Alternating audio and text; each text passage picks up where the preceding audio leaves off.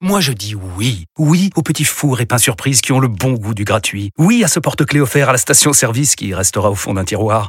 Oui à une pizza achetée, la deuxième offerte, parce que celle offerte est toujours meilleure.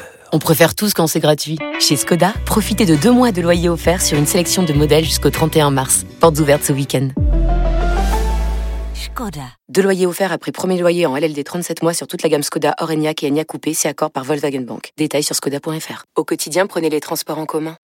Vous écoutez RMC. RMC. En route pour Paris 2024. Comme tous les samedis, comme tous les dimanches, évidemment, on vous fait euh, vivre l'actualité euh, olympique. On se rapproche à grands pas de ces Jeux. 230 jours avant euh, le, la cérémonie d'ouverture des Jeux, 263 jours avant celle des Jeux paralympiques. Et pour m'épauler, pour m'accompagner, une olympienne, s'il vous plaît. Pas une championne olympique, mais une olympienne. Mmh, hein oh.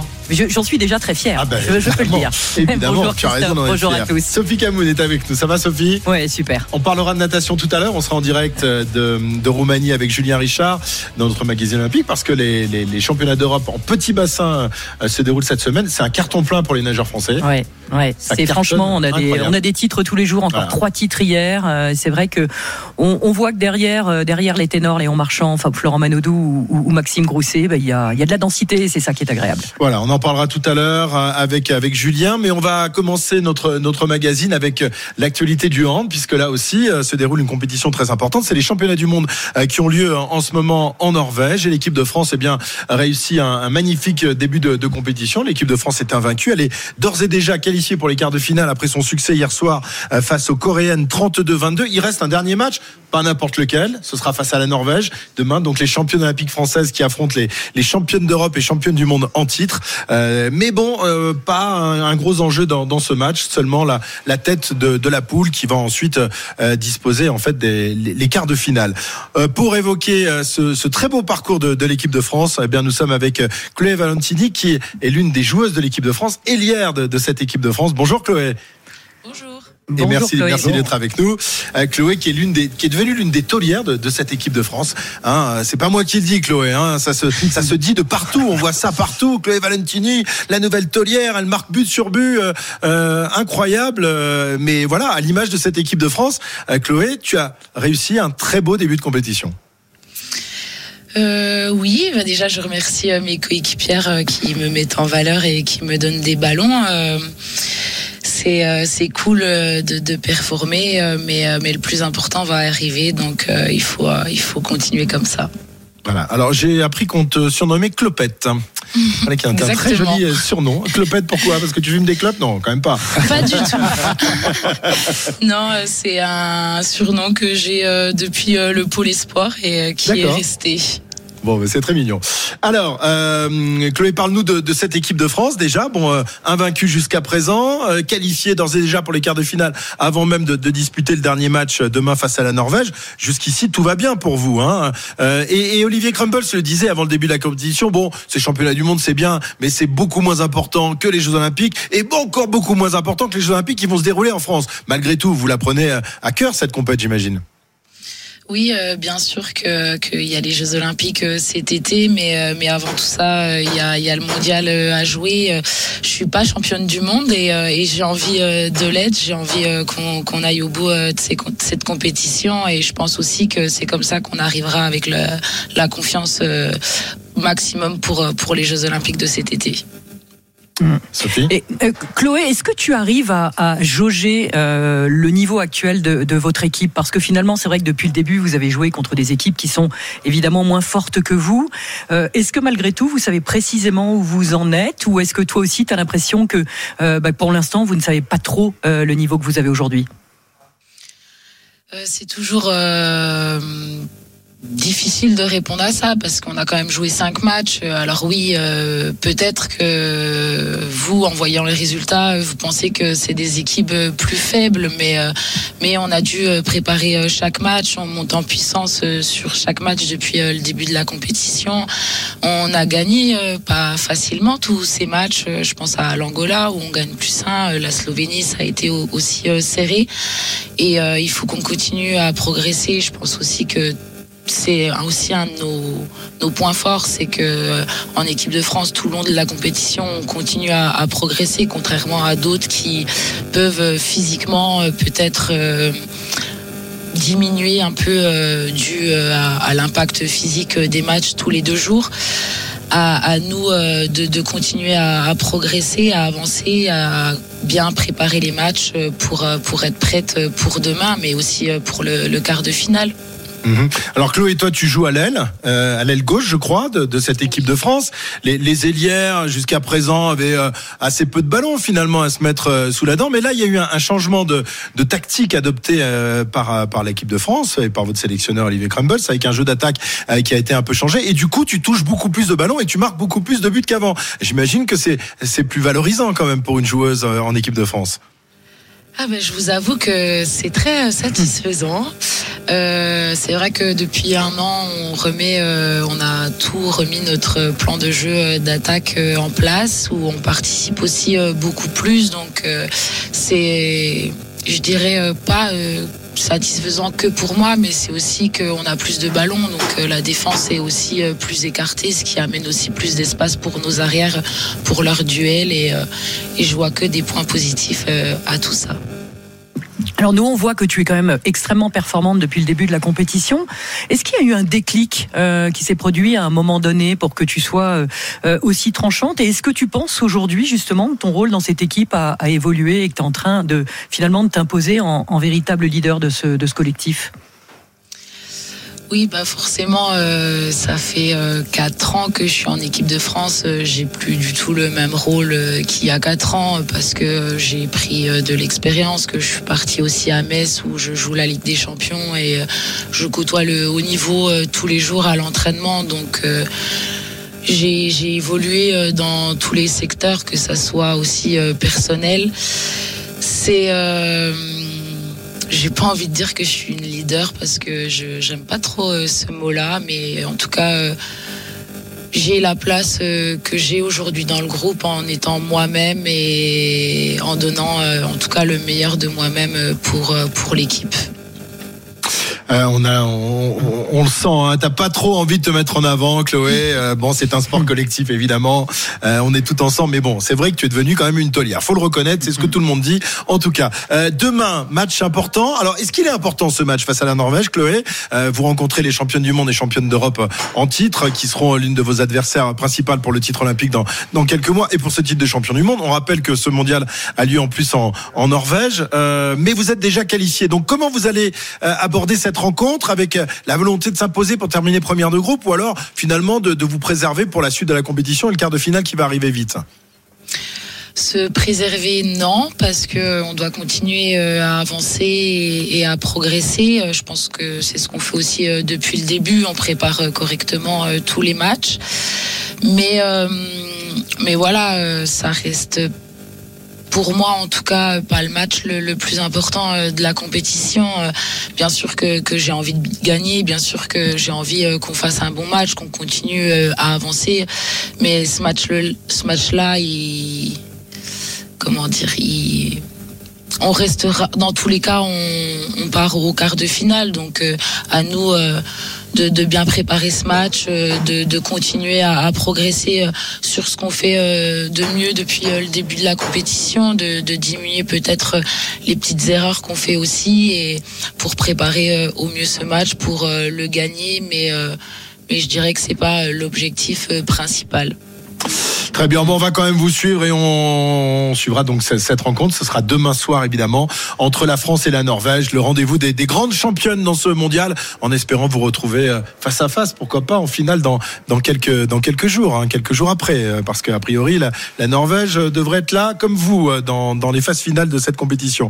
Merci beaucoup Chloé, bonne bonne suite de compétition et évidemment euh, bonne préparation aussi pour pour les Jeux Olympiques, Et- parce qu'on a compris hein, dans la, la bouche de Crumbles, euh, les Jeux c'est vraiment dix fois au-dessus des, des championnats du monde. C'est sympa pour préparer une compétition. Bon, ça faites met une en confiance compète, aussi là, de faire une mondial, on s'en fout. Mm. Euh, L'important c'est les Jeux Olympiques.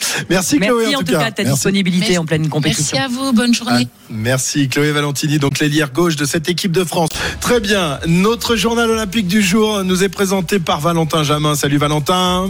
Bonjour à toutes et à tous. Et Valentin qui est à Orléans euh, ce week-end parce que Orléans accueille le Grand Prix Nuoma de sabre euh, qui est en escrime évidemment, une compétition internationale euh, qui rassemble les meilleurs mondiaux. Orléans qui est une pépinière de, de talent. Valentin, c'est pas un hasard si la compétition se, se déroule ici depuis euh, wow, plus de 20 ans maintenant. Hein. Oui, 1999. Pourquoi En fait, parce qu'il y a des athlètes qui jouent en fait tout simplement à domicile, ici poussés par leur public dans une ville qu'ils fréquentent au quotidien, car euh, certains s'entraînent au sein de l'académie Christian Bauer à Orléans. Elle est très réputée. Il y a des Français, Manon Apiti Brunet, Boladé Apiti, mais aussi beaucoup euh, d'athlètes étrangers, euh, des Géorgiens, des Grecs, des Roumains, des Turcs, des Américains. En tout, ils sont une vingtaine dans le club, et ça s'appelait à Manon Apiti Brunet. Bon, on est une grande famille, on apprend. Ce qui est sympa, c'est qu'on apprend à découvrir un peu toutes les autres cultures, la façon de travailler, la façon de bah, d'être, et qu'on n'a pas appris les mêmes choses euh, avant de venir ici. Donc euh, c'est marrant de voir comment chacun s'adapte. On a tous les mêmes objectifs, on sait tous qu'on a besoin des uns des autres, donc euh, c'est un peu le même principe qu'une équipe de France, sauf qu'on est euh, une équipe mais qui a les mêmes objectifs, mais, mais pour autant qui, qui sont que adversaires. Parce que tu retrouves en compétition où des fois tu te dis punaise, mais j'ai pas compris son jeu, bah là tu peux t'entraîner dessus euh, parce que tu le découvres un peu avant.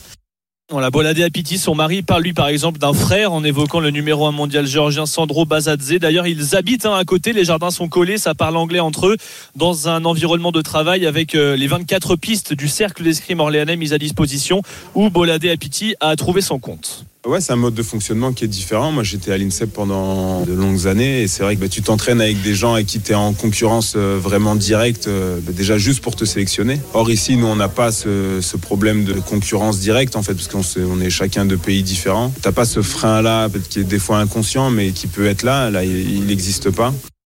Alors attention, ça ne les empêche pas de se sentir intégrés à l'équipe de France, disent-ils. Il y a des jours où ils montent à Paris avant les grosses échéances pour des séances communes à l'INSEP. Les échanges sont vraiment fréquents, explique euh, Boladé Apiti. Eh ben, je suis en contact régulier avec eux parce que ben, l'important aussi c'est par équipe. Ben, moi je m'entends aussi très bien avec, euh, avec mes coéquipiers. Donc, on est en contact régulier, on s'envoie des messages, savoir euh, comment ils s'entraînent, s'ils sont en stage. euh, et puis les entraîneurs, ben, ils me demandent euh, comment se passe ma préparation, est-ce que je suis en forme, est-ce que ça va? Et on essaye de créer quand même aussi ça pour être performant par équipe parce qu'on a une chance d'être euh, performant, donc il faut pas la gâcher. Et preuve que ça fonctionne plutôt bien à 38 ans. euh, Apiti a gagné sa première Coupe du Monde il y a un mois. Sa femme, Manon Apiti Brunet, est en quart là aujourd'hui et elle vise une troisième victoire ici donc chez elle à Orléans.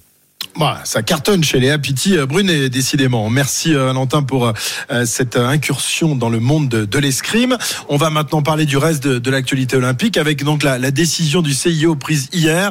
Les Russes et les Biélorusses vont donc être autorisés sous condition à participer aux Jeux 2024. Oui, une décision plutôt attendue, hein, prise par le CIO, une participation au JO autorisée sous bannière neutre, ça veut dire pas de drapeau, pas d'hymne, pas de représentants politiques, pas d'équipe dans les sports collectifs pour ces pays.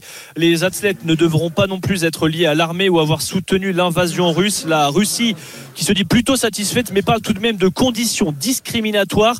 Les Ukrainiens, eux, sont fatalistes ou en colère. C'est le cas du nageur Mirailo Romanchuk. C'est une grande honte pour le monde du sport. La Russie attaque les villes ukrainiennes, les civils ukrainiens, les athlètes ukrainiens, les installations sportives en Ukraine. Et maintenant, ils sont autorisés à participer aux Jeux. Ce n'est pas normal, ce n'est pas juste. La Russie ne respecte pas les règles de paix olympique. Et c'est la même chose avec le dopage. Maintenant, tout le monde peut se doper et être autorisé à participer. Il faut savoir que 8 athlètes russes sont qualifiés pour Paris 2024 et 3 biélorusses, c'est ce qu'a annoncé le CIO. Voilà, affaire à suivre évidemment. On en débattra demain dans les euh, grandes gueules du sport. On va parler de BMX parce que les meilleurs Français en BMX freestyle sont euh, actuellement dans les Yvelines à Saint-Quentin cet après-midi pour euh, les championnats de France, je crois, hein, Valentin. Oui, cinquième édition, c'est ça, des championnats de France. Ça se déroule aujourd'hui et demain à l'intérieur du vélodrome de Saint-Quentin en Yvelines où en fait on a installé exception- exceptionnellement les pistes de BMX. Et oui, il fait frais dehors. Les meilleurs riders français sont là, notamment en Freestyle Park. C'est la discipline olympique avec des rampes où on fait des figures. Il y a Laurie Pérez, Istvan Caillet et Anthony Jean-Jean, le triple champion d'Europe. Alors, pas de quota à aller chercher ce week-end pour les JO, mais c'est une manière de se tester, même si euh, Jean-Jean nous le dit dans un sourire, il ne compte pas nous dévoiler toutes les figures qu'il prépare en vue de Paris 2024.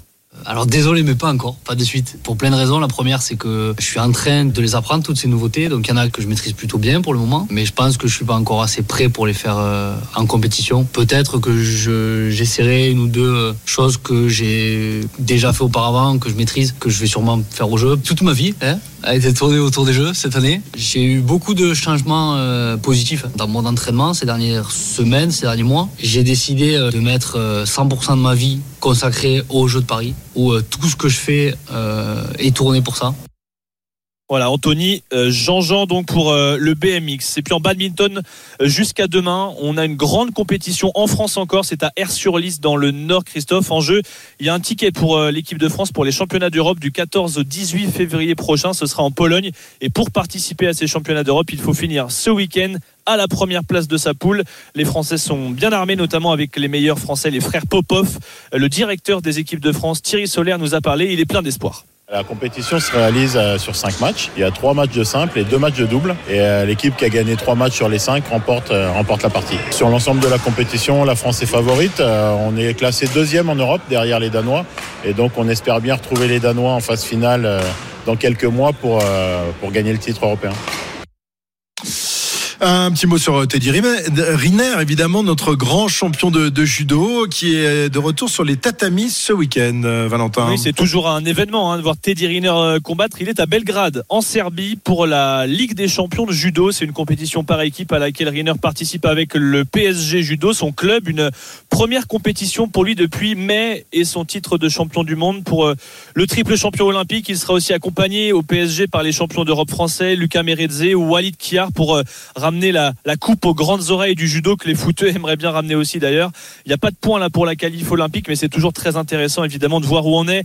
Le colosse français qui vise l'or en 2024, il a d'ailleurs gagné facilement son combat pour qualifier le PSG en demi-finale tout à l'heure. Voilà, Teddy Riner de, retour. Euh, en revanche, on ne sait toujours pas euh, où va se dérouler la compétition de, surf. Hein. Vous savez qu'il y a une grosse polémique euh, sur le lieu où ça doit se, dérouler à, Tahiti parce que on abîme, on abîme le, site. Et pourtant, bah, hier, Tony Estanguet a, a mis les choses au point, au clair en tout cas, Valentin.